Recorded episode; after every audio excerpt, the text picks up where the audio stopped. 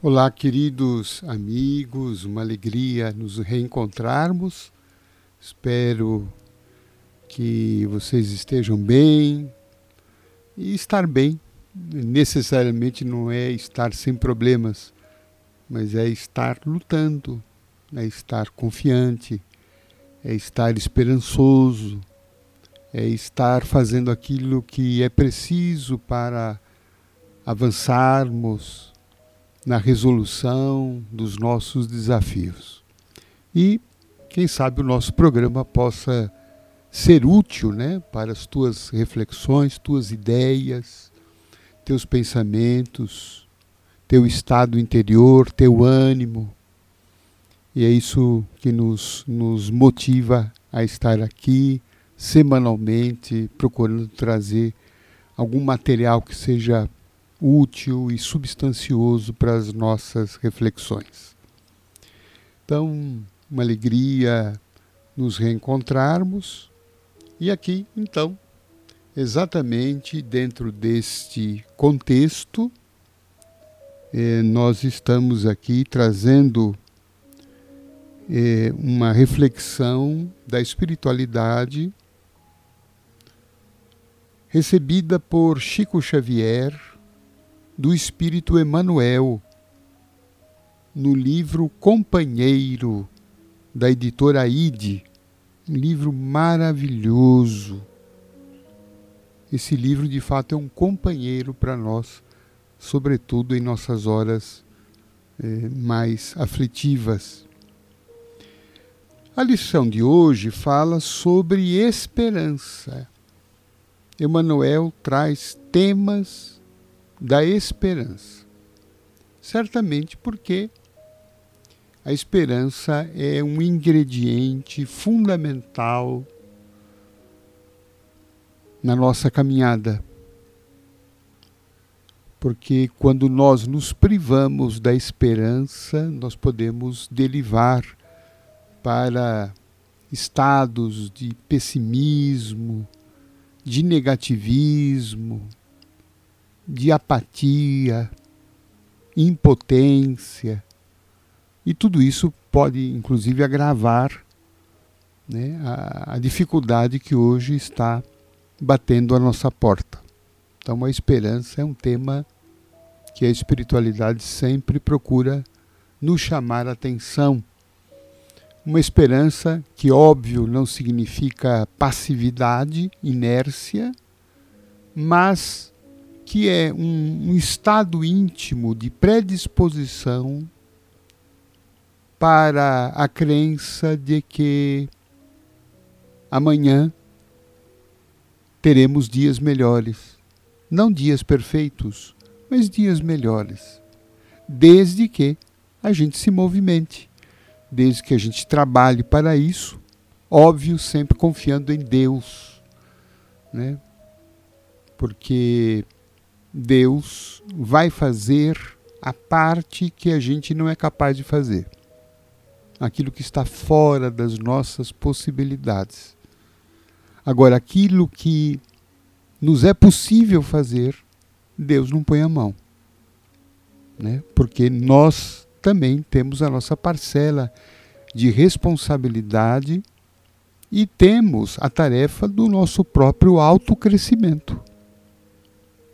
E os problemas estão dentro desse contexto de exercícios espirituais para a nossa evolução.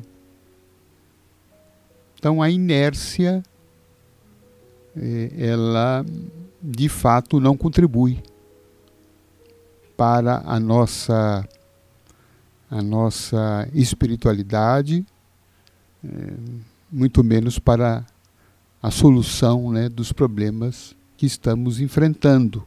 Então, esperança né, é, não é uma virtude passiva, né, que nos convida a sentarmos e ficarmos esperando as coisas.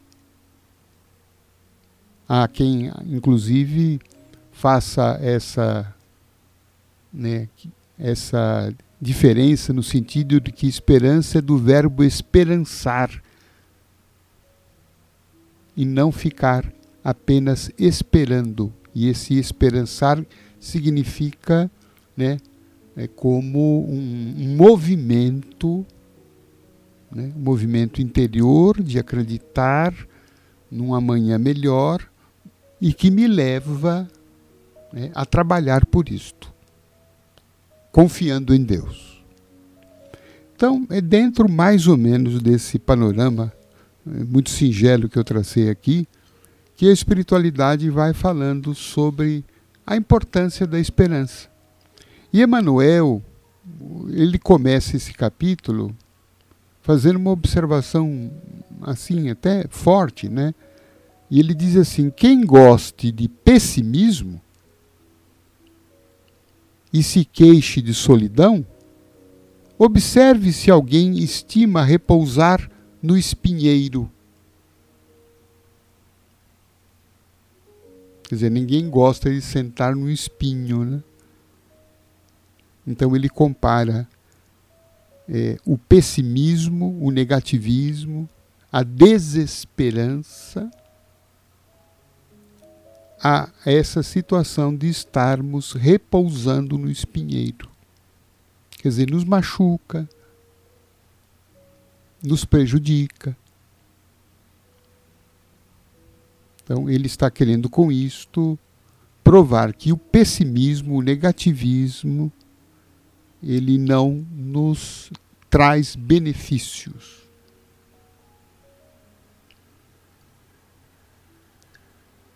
Ele não nos ajuda, quando não, nos prejudica. Né? Ele traz aqui depois uma observação interessante quando diz que pense que se não houvesse nascido para melhorar o ambiente em que vives, estarias de certo em planos superiores. Então, ele ele faz com que a gente pense que nós nascemos num ambiente, né, num mundo com muitos desafios. Que é um mundo imperfeito. Um mundo relativo. Mas que nascemos exatamente aqui para, ao trabalhar pelo aperfeiçoamento do mundo, estaremos desenvolvendo a nós mesmos. Na medida em que nós também não somos espíritos aperfeiçoados. Se fôssemos, como diz Emmanuel, já estaríamos lá nos planos superiores. Então, se nós nascemos aqui na Terra, que é considerado na doutrina espírita como ainda um mundo de imperfeições, um mundo de provas e expiações, é porque isto é necessário ao nosso crescimento espiritual. Porque trabalhando, enfrentando esses desafios, os problemas deste mundo, nós estamos trabalhando a nós mesmos. Perseverança, paciência, compreensão, tolerância, esforço, trabalho, cooperação, convivência, relacionamento. Olha quantas coisas que nós temos que trabalhar em nós para que tenhamos aqui na Terra uma vida perfeita não, mas uma vida satisfatória. Que não é uma vida sem problemas. Problemas são diários. E são treinos, são testes para que a gente desenvolva essas virtudes que em nós ainda são virtudes né, na maioria das vezes, virtudes ainda incipientes, virtudes ainda que em nós não estão consolidadas.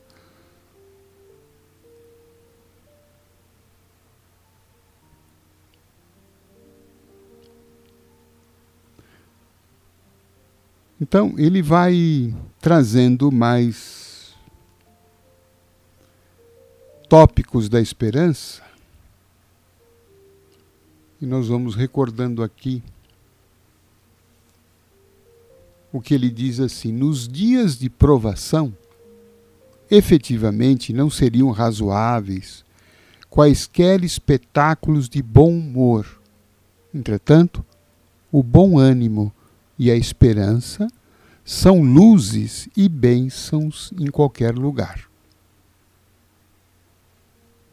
Então ele concorda que nos dias em que a gente está passando por provações mais in intensas, não seria razoável se esperar de nós que a gente esteja né, 100% bem-humorado. Entretanto, diz ele, o bom ânimo e a esperança são luzes e bênçãos em qualquer lugar. Então, a importância, mais uma vez, no bom ânimo, na esperança, que ele, ele atribui a condição de luzes, que ele atribui a condição de bênçãos em qualquer lugar. Porque o bom ânimo e a esperança modificam, em primeiro lugar, o nosso estado interior.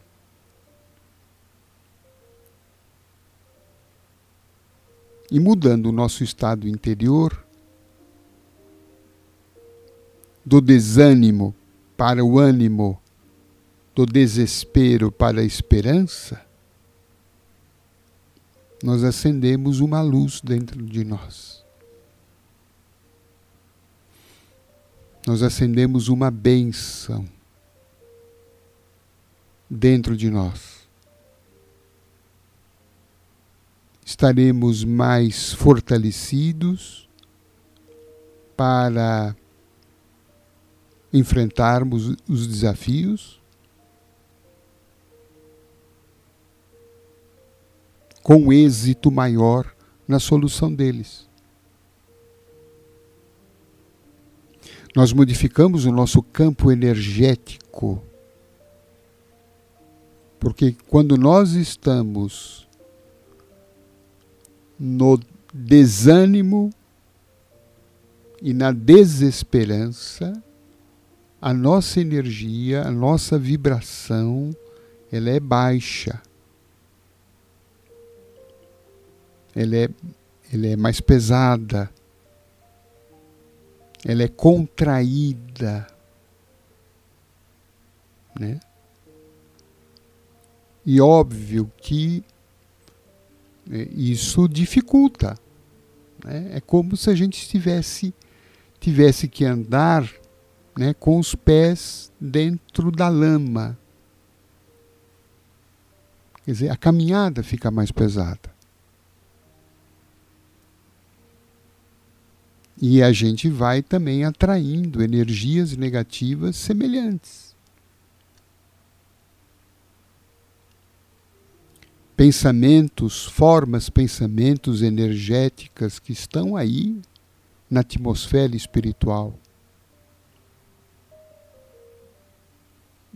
Que vai se agregar a nós por um princípio de ressonância, de correspondência de similitude. Vamos, de alguma forma, também nos sintonizarmos com espíritos que vibram na mesma faixa, na mesma frequência.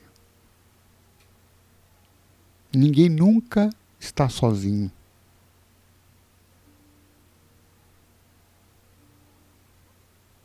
O que então vai agravar né, os nossos, a nossa condição interna dificultando, portanto, que a gente tenha condições de trabalhar pelo êxito, pela remoção dos obstáculos que estamos enfrentando. Já o bom ânimo e a esperança então, elas modificam o nosso estado íntimo, modificam a nossa energia, se torna positiva, se torna mais leve, harmoniosa, que por sua vez também atrai energias correspondentes, que vão se somando às nossas, fortalecendo-nos, e nós vamos ficando também mais ligados, suscetíveis à influência dos espíritos bons. Dos espíritos bons que são animados, que são esperançosos, que são alegres. Nós vamos poder captar melhor as sugestões deles, a influência positiva deles. Percebe que tudo é uma questão de posicionamento, né? Conforme o nosso estado íntimo, a gente ou está sintonizado com as trevas, com as sombras, ou a gente está sintonizado com a luz. E a capacidade de mudar isso está em nós. Por isso que a espiritualidade sempre aqui insistindo, esperança.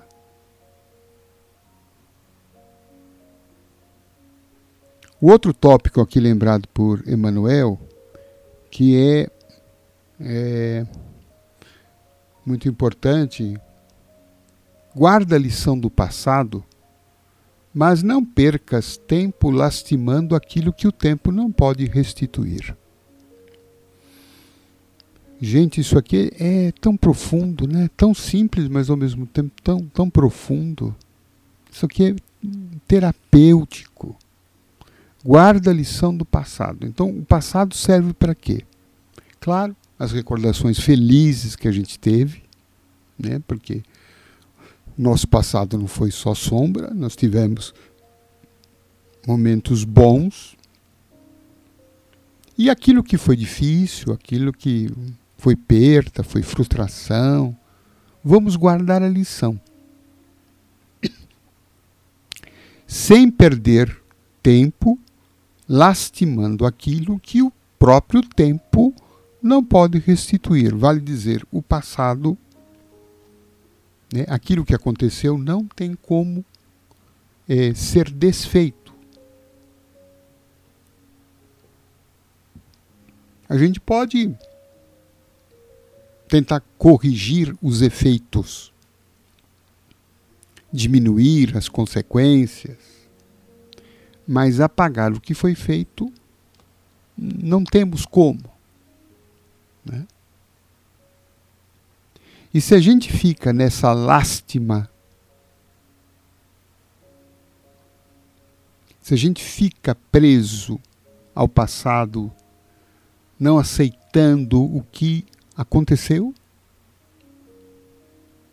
a gente perde uma energia muito grande e nós ficamos com a nossa mente voltada para o ontem.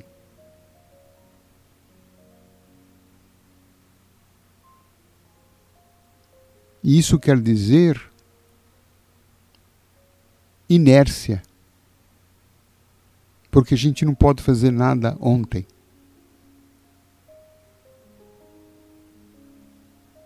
E então a, é, a nossa sensação de desagrado em relação ao passado, né? Todo essas lembranças, essas recordações, elas acabam é, aumentando ainda o grau da nossa insatisfação, do nosso desgosto.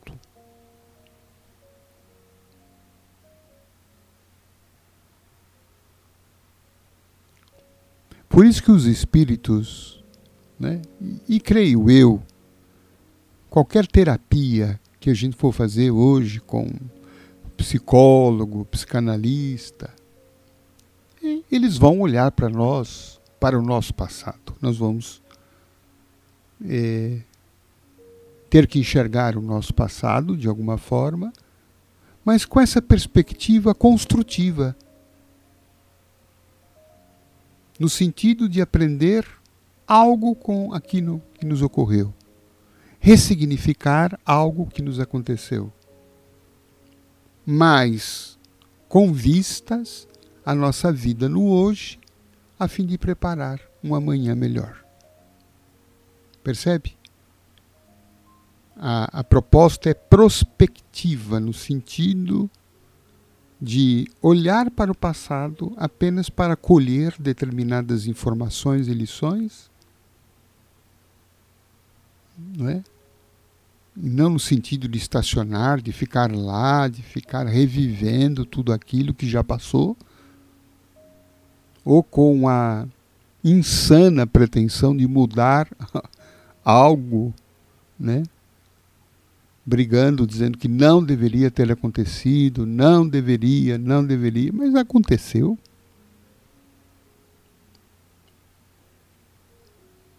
Então, é olhar o passado apenas com esse um certo olhar até distante para aprender e trazer a lição para o hoje, para a vida agora e como é que a partir desta lição, dessa experiência, eu posso modificar algo em mim, construindo dias melhores.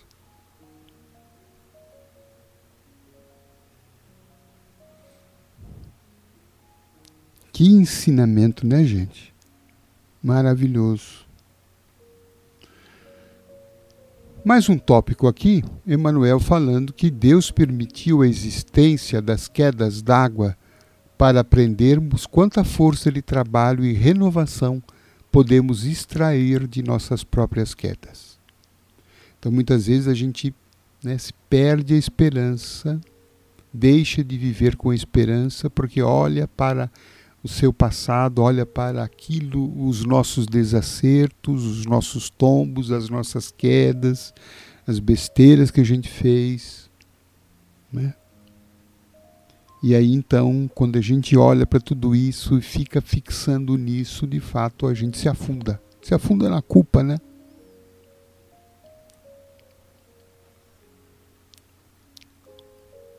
E geralmente a culpa não transforma, né? A culpa muitas vezes é um mecanismo de autopunição para compensar uma falta de esforço nosso em mudar aquilo que precisava ser mudado. Então, ao invés de a gente mudar aquilo que no passado errou, a gente se culpa. Mas não se transforma e porque não se transforma, compensa né? essa sensação né, de, de frustração, de inércia, de apatia, de falta de ação em relação à transformação do erro, preferindo se culpar, se punir. Não é um mecanismo psicológico é, que nos traz melhorias.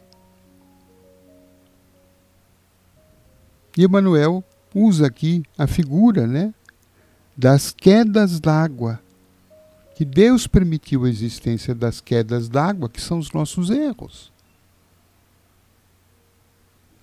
para aprendermos para retirarmos desses erros a força de trabalho e renovação. Então, quantas vezes, né? É, o erro é uma forma que a gente tem também de crescer.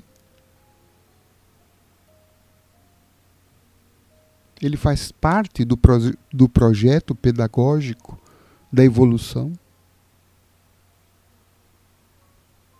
Quando nós aprendemos com ele e a partir daquilo a gente se renova, se transforma, avança. E é isso que importa para a espiritualidade. Não é ficar no mecanismo de culpa que nos mantém estacionado onde nós estamos. Então, meus amigos, estão aí algumas reflexões, espero que sejam úteis para mim. Foram ótimas. Chico Xavier Emanuel, livro Companheiro, sugestão de leitura. Grande abraço, boa semana, bom trabalho a todos nós.